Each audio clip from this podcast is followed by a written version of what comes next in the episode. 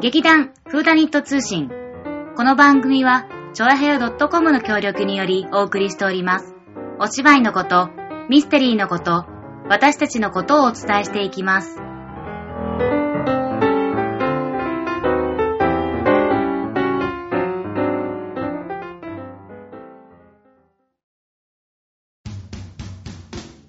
始まりました。劇団フーダニット通信。さつまいもです。立花沙織です。ああ、あ、どうしたの声が一緒だ。声が一緒立花沙 織です。まあいいか。大丈夫、大丈夫。平常心を装って平常心。そう だね。あなたは役 者よ。というわけで、えーはいはいただいま、劇団フーダニットは次回作品に向けて、えーミステリーを、何してるえーとね、精査してる。あ、違うな。よ読み込んで、どれがいいかみんなで悩んでる。うん、読み込んではいないけど、一読して悩 んでる。まあまあ、読んでることには変わりないってことですうんね。うんうそん。うで、我々が今撮っている、うんあというわけで、まあ、読み始めるとさ、なんとなくミステリー熱が燃えは、燃え燃えと燃え上がるもんなんだけうど、んうん。で今読んでるのは私は東野圭子の真夏のなんとかっていう、あの、湯川先真生が夏出ての方くる程。式だね。ちょっとうんあのハードカバーで重いんだよガリガリギリレオでね。うんん。意外と今まだちょっと出だしだから、うん一応一人死んだけど、うんうんうんまあうん。意外と面白くな、面白そうだなと思って読んでる。やっぱ東野圭吾さんのはさ、読みやすい作品が多いのかなうん、うん。あれダメなものはダメ。あ、偏ってるってこと超人計画は全然読めなかったからやめた。超人計画って待ち人って書くのあ、強い人鳥人だよ、鳥人。あ、そっちか。鳥人計画だよ。あれ全然面白くなかった。面白くなかったっていうかもう全然文章が読めなくて、うん。え、あれじゃ鳥語で書いたんでしょ鳥語で書いてあったからね。ちょっと待って、拾わないでそこは。本当に前半の本当何分、6分の1ぐらい読んでもう諦めてうん。やめた。へー。うん、真夏の方程式はとっても読みやすい。へー。まあほら、我々が好きなのは森さんとかね。うんうんううんうん。いい。なって思うから、やっぱり変人好きなんじゃないやっぱ東野さんは変人じゃないと思う、私。超人 超人。そうね。超人だと思うよ。でもほら、類は友を呼ぶっていうか、うんやっぱさ、似たような作品にはそういう変な人たちが集まって。そうだよね。うん。でも変な人に憧れる人もいるじゃん。普通の人でも。うんでもほら、残念ながら我々も変だから変な人が好きなんだと思うよ。そっか。うん。うん。というわけで、えー我々が今、ラジオを撮ってるところにですね、うんなぜかこれをネタにしろという案ばかりにですね、うんミステリーの本が並んでいて、わー、ずらっと並んでいる。ずらって言っても3冊でしょ ずうら。にゃるほど。うん。まず我々が、我は々い大好き、若竹ななみ先生の最新作お、ーみこしばくんの甘味と操作。みこしばくん、美味しそうだね。うんあ、違う。みこしばくんの周りにお菓子がいっぱい書いてあるんだだっけてどほ。ら、甘味とソースだもん。あ、ってことで、みこしばくんは警察とかうん、そうそう。えっ、とね、これ、いつ出たんだろうな。ちょっともう1ヶ月前ぐらいになるかも。はははははもう、もう今、7月の終わり、ちょ、6月の終わりとかかな、まあでも新刊じゃない、まあやっぱり。でも新刊、新刊。うんうんこれはですね、プレゼントという、うんえー、短編小説がありまして、はいそこに登場するのは、まあちょっとさ冴えないというか、ちょっと、まあブラッキーというか、まあ女性と、うんまあ探偵、探偵じゃない、ごめん、刑事と、うん刑事の助手っていうのが出てくるんだけど、それが三越くんなの。あー、なるほど。ううん。で、なんかこの、ん。若竹ななみさんも、先生も、あの、後書きで、うんまあ、そこに出てくる小林さん、小林警部っちゅうのをね、うん。まあなんか、を使って何個か書いてくれって言われたんだけうどん、みこしばくんでいっかってなっちゃった。あ、むしろその、あのー、ま、何、小林くんよりもみこしばくんの方がちょっと好きになっちゃったっていうか、使い勝手がいいから、みいこしや、全然覚えてなかったらしいよ。え全然記憶になくって、誰それみたいな感じでだ、ってほら、小林じゃさ、普通すぎるじゃん、名前が。そうね小林って世の中にいみっぱこいいしるもんねばだったらさ、なんか、へーって柴犬みたいな感じで覚えちゃうじゃん。とりあえず最後まで聞いてくれるはい。小林さんはもう、あ殉職じゃなくてなんだあ、定年退職。定年退職してるから、あ殺しちゃったの時若かった三越場くんだったら、今これぐらいになってるんじゃないかなっていう予想うのー本。ん、なるほど。そういうのが意外と現実主義者だからね。ほうほうほうほうほうほうほで、これにはね、なんか、いっぱい美味しそうなものがいっぱい出てくるんだって。う。へー。いかんせん甘味だからね。まあ今、目次を見ていますが、はいはい。哀愁のくるみ餅事件、あー、なんかわかった。根こそぎの酒まんじゅう事件。あ、なんかもうそれもわかる。なんでわかんだよ。えっ、と、まず、くるみ餅は喉に詰まって死ぬ でしょ酒まんじゅうは酔っ払ってそのまま死んじゃう。ほら、事件解決 次は、不審なプリン事件。あー、どうしよう。プリン、あ、わかったうんプリンに滑って頭って死ぬ、うん忘れじの新州味噌ピッツァ事件。えこれどうする待って新州味噌ピッ、あ、わかったはい。塩分過多で 死ぬ。じゃあ、お前。最後ね。あ、最後。暴略の飴せんべい事件。どうするこれ。飴せんべいね。大体、飴せんべい注文が何なのかがわかんないよ。まだ我々これ読んでないから ね。結局はね。うん。飴せんべいか。でも、ままあ、飴舐めて喉引っかかった上にうん、すっげえ硬いせんべいを口の中に入れて血だらけになって死 ぬ。すげえな。全然わかんないわ。飴せ んべい事件ごめん、犯人全然わかんないわ。いや 犯人は今申し上げたお菓子って甘味だ よ。つまりか、甘味、みこしばくん出る幕じゃないよ。甘味たちが犯人なんだから。マジか、すげえ奇想天外 だな。つまりこれにね、うんあのね、この今の事件うにん共通してるものがある。ヒントはあるよ、この中に。えすべてに共通してるもの、はい、何答えで。お菓子ブー。まあ、だってほら、甘味だから、それは答えじゃないよ、チーム。 えー、通じてるもの、みこしば。みこしばはこの本の主人公だから、この題名を読んで、うん題名を読んで思いつく共通点。はい、どうぞ。思いつく共通点お。前、本当にミステリー好きかちゃんと答えろよ。ね、ミステリーっぽいかの答えにしなきゃいけないそのう。だよ。この中に地名が隠されてる。え何が舞台なのか。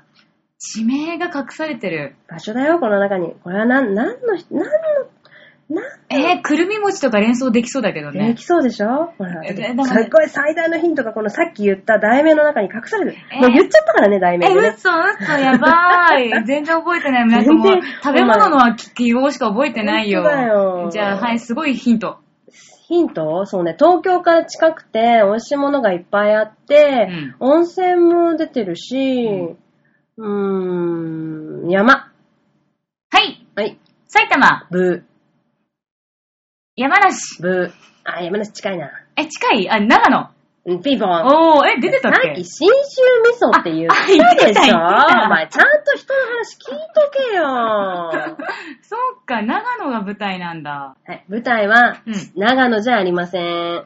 三越場くんは、うん。うーんと、警視庁に来るんだって。ほうほうほうほうだ。から東京で話の、の出来事、あ、もうもちろん、い出来事うんろんなとこに行くのかもしれないけど、ごめんなさい、読んでないからわかんないですまあまが、あ、そういかんせんね。うん。まあ、どうやら、ななみ先生、はい長野大好きみたいですね。へー、長野マニアなんだ。長野マニアっていうか、なんだろう、うん。信州が近いんだって。はい。中央線沿線で育った多摩の人間にとって信州は近いっていうのが後書きに書いてある。あ、まあまあ、まあ確かにね、いけないことはないけどね。うんうんう。うんん松本、軽井沢、うん上田に馬込、妻子、うん。おー、めっちゃ新州や観ね。光地にこと書かない。しかもう美味しいものがいっぱいああるいよっぱいある、いっぱいる。ある。うん。すごい、信州、すごいピシププッシュ、プッシュ。プッシュしてる。へー。そうだね。お蕎麦美味しいよね。うん、それ、紙じゃな いね。あ、うん、甘味か。えっ、と、りん、りんご。でくるみ餅とか、うんうんうんプリン、五平餅、うん。あとはね、水まんじゅう、あ、水まんじゅうもなんだ。美味しそう。この時期いいね。大福くるみもなか。あとかくる、くるみ結構、なんだろう。プッシなュんかトマトジュースとかも美味しいらしいよ。あ、美味しそう。絶対美味しそあと、長野パープルっう。えていうブドウがあるんだって。あ、美味しそう、それも。というわけで、ななみ先生はこれを口実にまた新州に遊びに行きたいらしいです。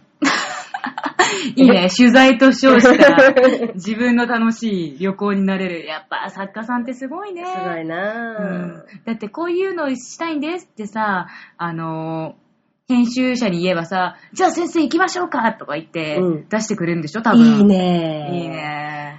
というわけで、あらすじを紹介すると、はいどうやら長野県警から警視庁捜査協助課へ出向した三越場刑事って書いてあるから、ほうほう長野県警で会ってたね。そうだね。うんうん。で、甘党の上司や同僚から何かしらスイーツを要求されるが、うん日々起こる事件はビターなものばかり。もう、上田市の山中で不審死体が発見されると身元を探り、うん。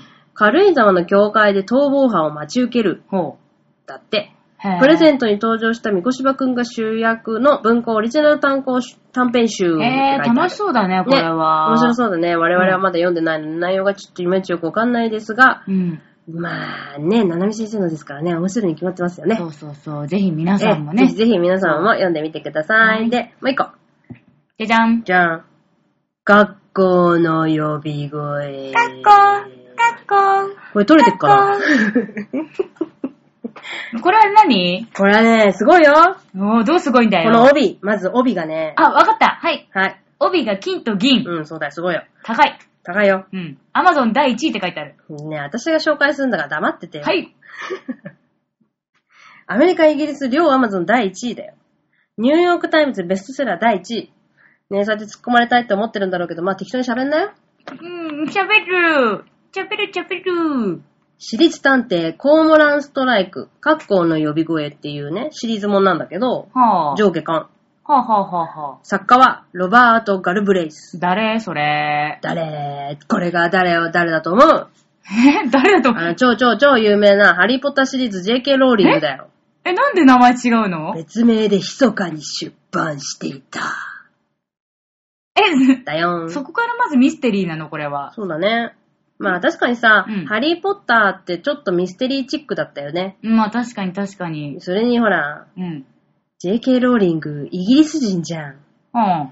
イギリスといえば、うん。ミステリー。え、そうなのそりゃそうでしょ。イギリスはミステリーイのギ国リなスのイコールミステリーでしょ。そうなんだ。イギリスイコールミステリー、ビートルズ、ロックう、ん。あーコーヒコーヒーー、う。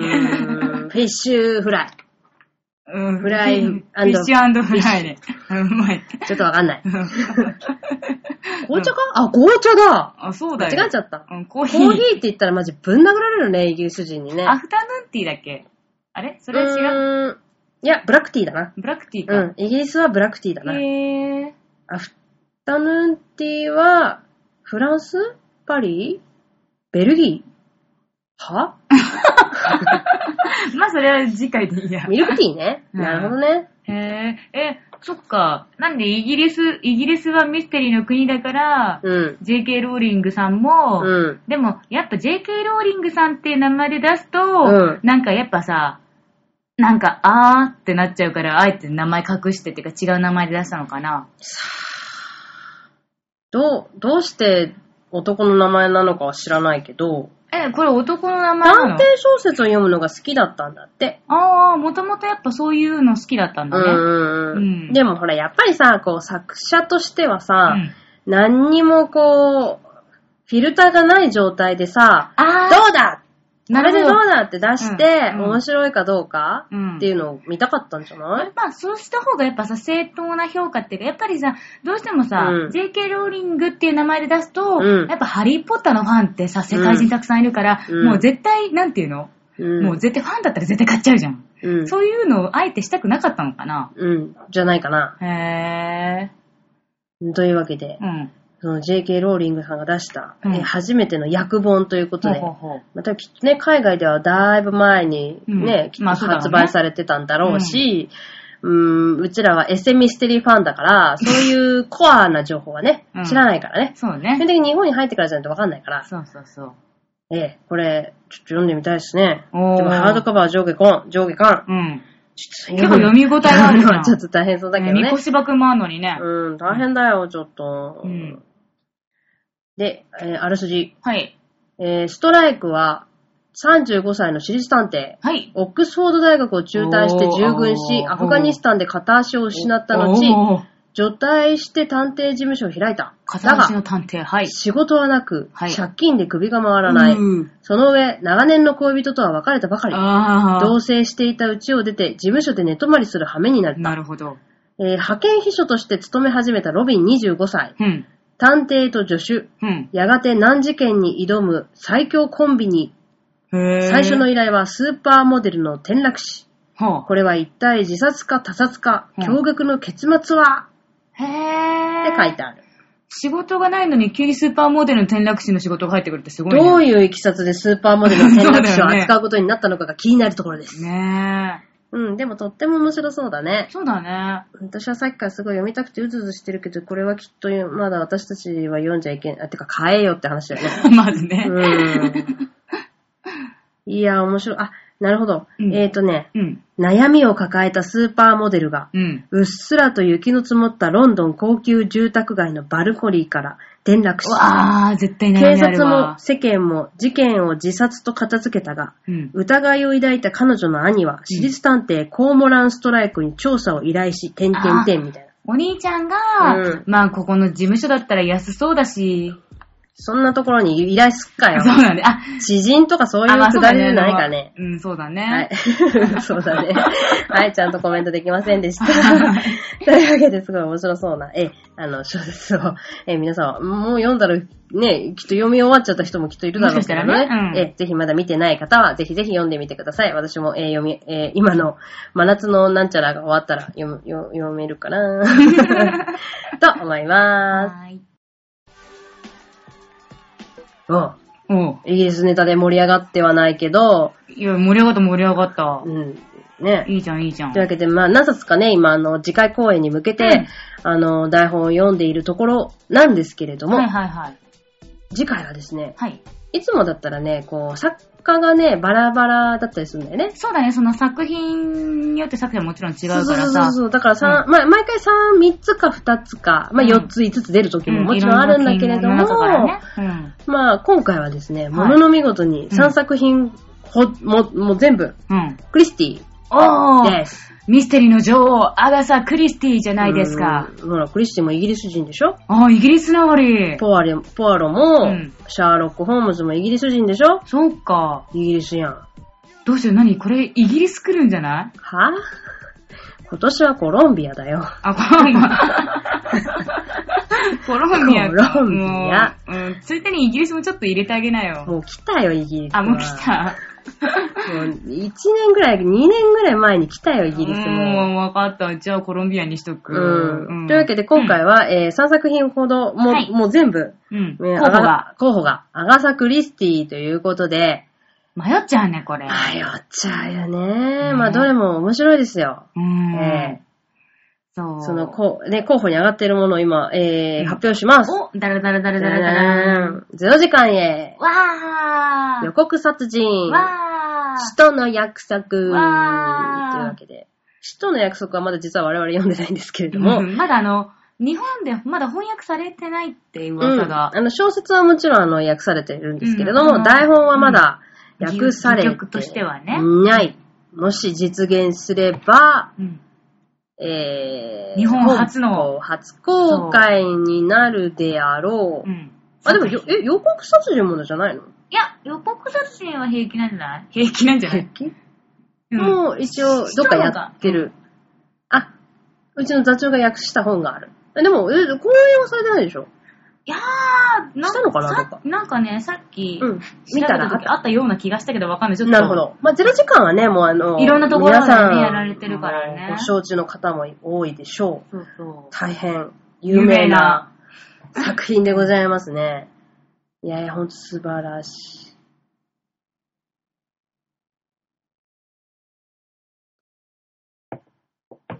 チチチン、チチチン、チチチン。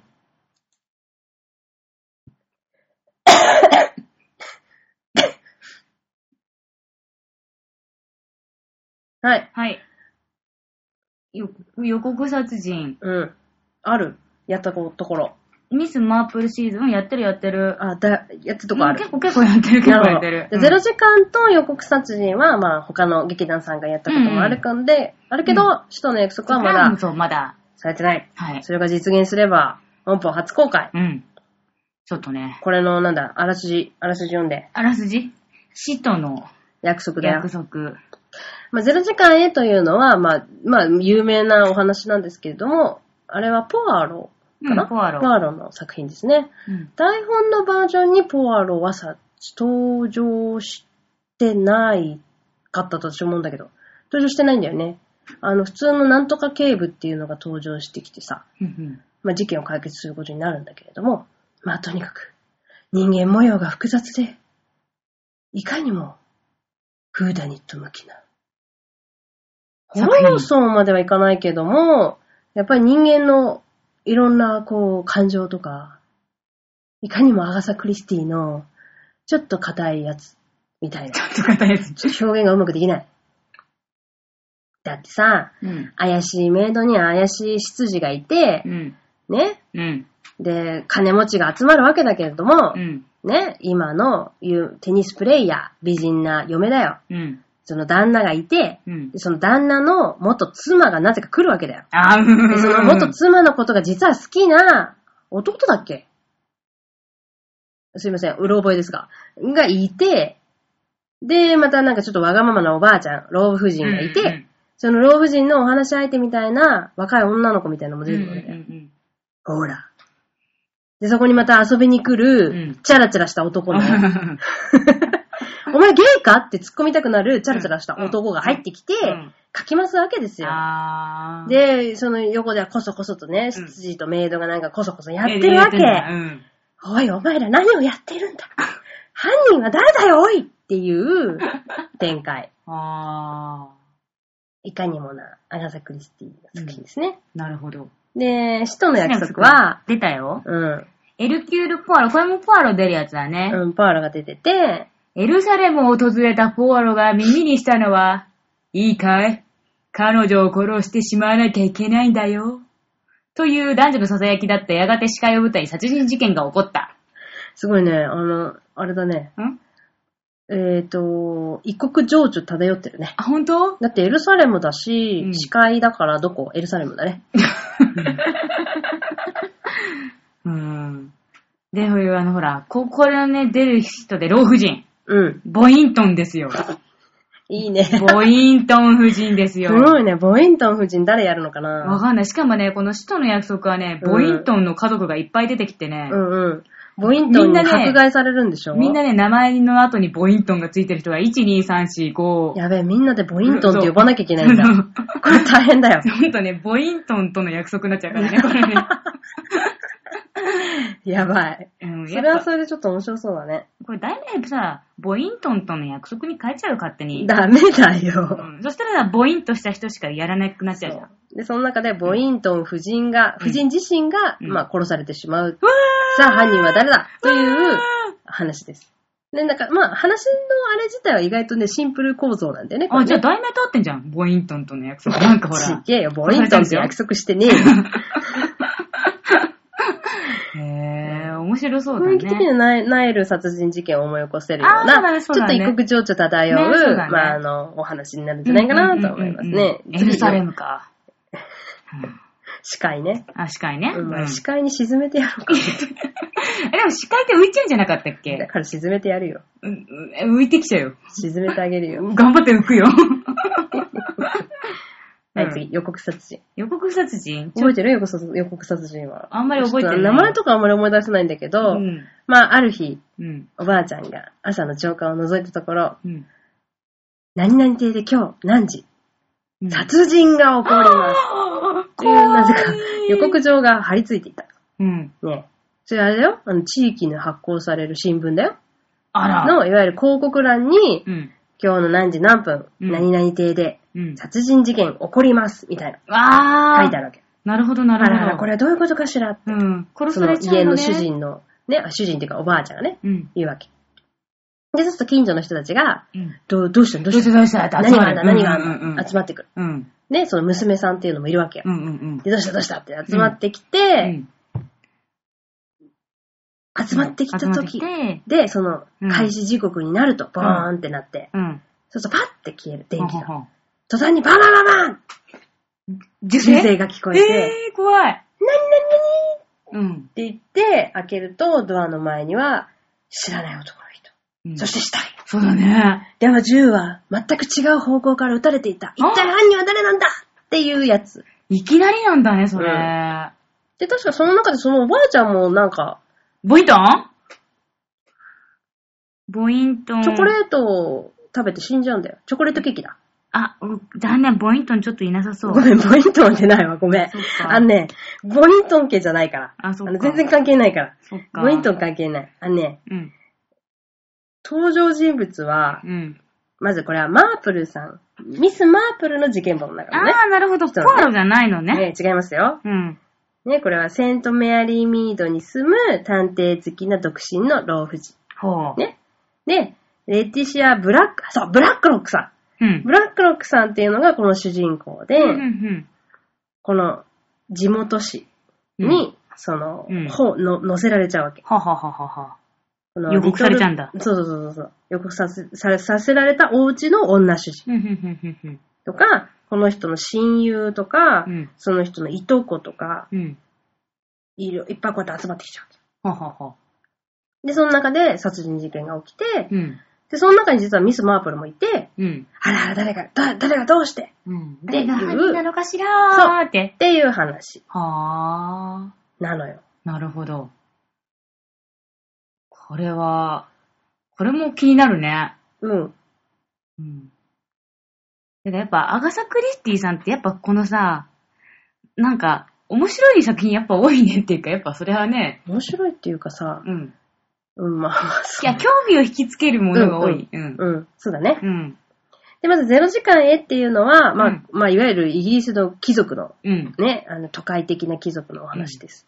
で、予告殺人っていうのは、田舎の、うんイギリスの田舎の、古き良き田舎の、まあ、ちょっと、まあ、ハイクラスな人たちの、うん。まあ、おお話。話、はい。で、この使徒の約束っていうのはもう完全なハイクラスだけれども、うんあの、異国情緒漂う外国での殺人事件ということで、うん。あれ趣向もデザインも全部違う。そうねこれはね、悩むよ。確かに、うんその背景とかもね、うん。選ばなきゃいけないからね。 うん。あんまり考えてないコメントありがとう。違う、ほら、ナイレの時大変だったじゃん。みんな黒くしなきゃいけないとかさ。それは地元の人でしょ。あの時ほら、手もごめん、ちょ黒っとくしな待っきゃてとか。。みんな黒くしなきゃいけないんじゃなくって、あそこで、 あの、あの、商売人じゃなくて、売り子がさ、。あの、みんな貴族だから黒くなってませんから。まず。ね、あなた間違ってるよ あの中で、爆心師爆爆心心師して黒くならなきゃいけなかったのは3人だから。そう、あなたしかも黒くなってないし。黒くなってない前半ね。